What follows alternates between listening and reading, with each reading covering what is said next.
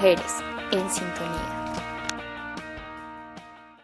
Un saludo muy especial a todos nuestros oyentes y les damos por supuesto la bienvenida a Mujeres en Sintonía. Hoy, en nuestro nuevo capítulo, tendremos la oportunidad de hablar de la mujer transgénero y cómo ésta ha tenido que afrontar la violencia y la discriminación en su diario vivir. Bienvenidos.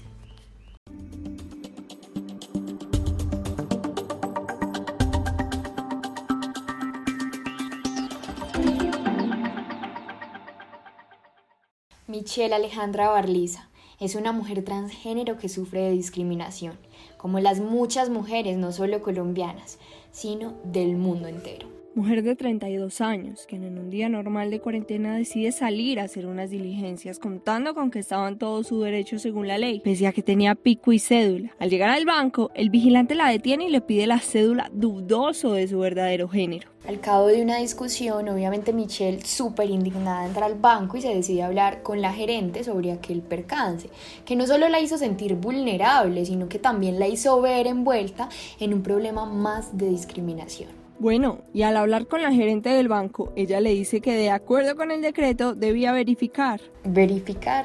Pues es que, ¿cómo así? ¿Verificar qué?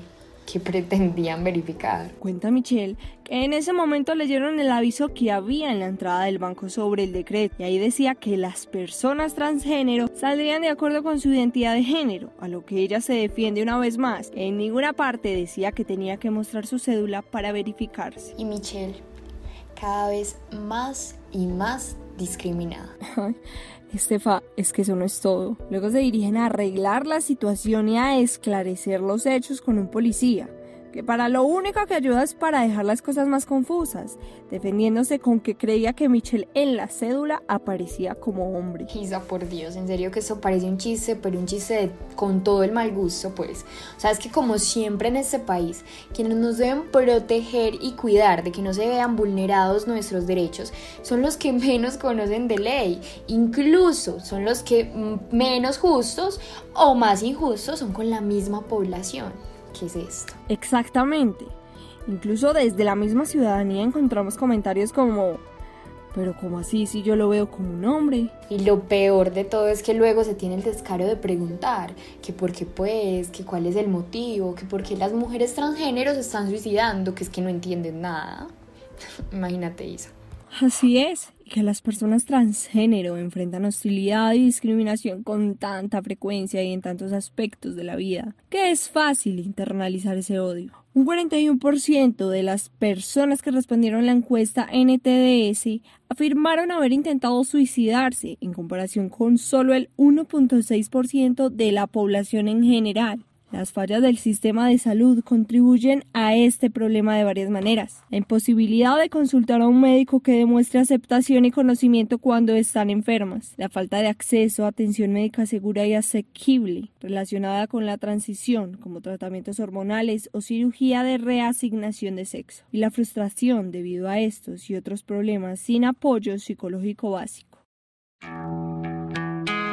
Desde que yo hice mi transición hace 30 años, todos los días de mi vida he recibido un acto de violencia o de discriminación en la calle. Me levantaron, ellos me violaron en un carro con un cañón y una pistola. Me violaron y me pegaron y me botaron.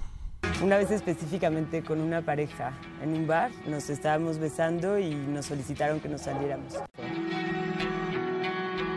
como estadística se ha materializado en varias formas, que la esperanza de vida de las mujeres trans latinoamericanas es de 35 años, a veces 33, a veces incluso menos de 40, que esa es la media a la que llegan pues las mujeres trans americanas, y en ocasiones que solo se refiere a las mujeres trans negras del continente. Para ser más específicos, las cifras de Colombia Diversa indican que en el 2017 fueron asesinadas 109 personas LGBTI. Las mujeres trans fueron el segundo grupo más afectado con 35 víctimas, luego de los hombres gay con 45, entre los cuales habían tres hombres trans. Además, el informe concluye que la violencia por prejuicio afectó en mayor medida a las mujeres trans eh, incluso 17 de 35 fueron asesinadas por eso, por ser trans. Según Colombia Diversa, el promedio de edad de las víctimas era de 37 años y la mayoría tenía bajos niveles de escolaridad y se dedicaban a actividades poco remuneradas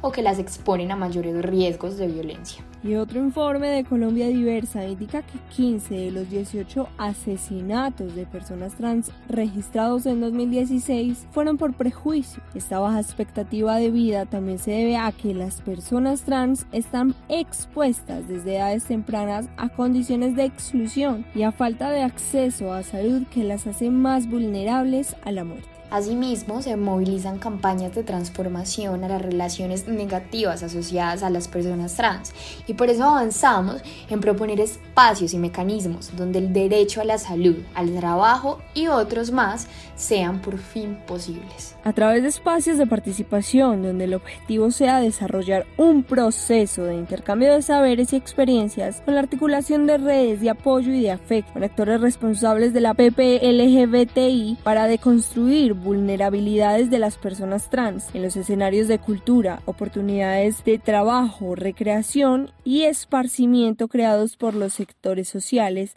LGBTI.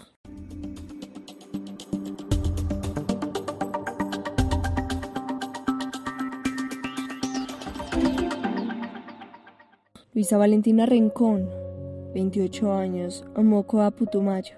Alejandra Monocuco, 39 años, Bogotá, Cundinamarca. Ariadna Navarros Ojeda, Santa Marta, Magdalena. Brandy Carolina, 30 años, Barranquilla, Atlántico. Elian Catalina, 21 años, Medellín, Antioquia. Mateo López, 25 años, Circasia, Quindío. Chantal Escolonia, 19 años, Medellín, Antioquia.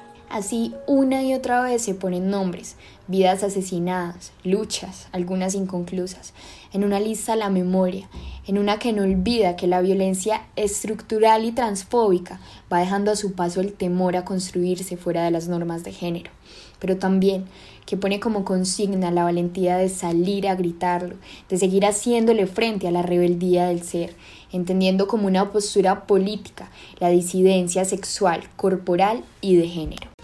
Lo último en Noticias Caracol. Alejandra Ortega, una mujer transgénero, murió en el centro de Bogotá abandonada en una habitación. Tenía VIH y los síntomas de su mal estado de salud al parecer daban para pensar que tenía coronavirus. Hoy, dos semanas después de su muerte, su familia y amigos piden que se aclare por qué no fue atendida oportunamente. Fue asesinada otra mujer trans, esta vez en el barrio Caicedo, al nororiente de Medellín. La víctima, al parecer, era venezolana. En plena vía pública fue asesinada Chantal, mujer trans que se transportaba en un vehículo particular la mujer transexual Juliana Giraldo murió este jueves tras recibir un disparo por parte de un militar en la región del Cauca. Los familiares y amigos de la víctima condenaron la violencia en que está sumida la nación.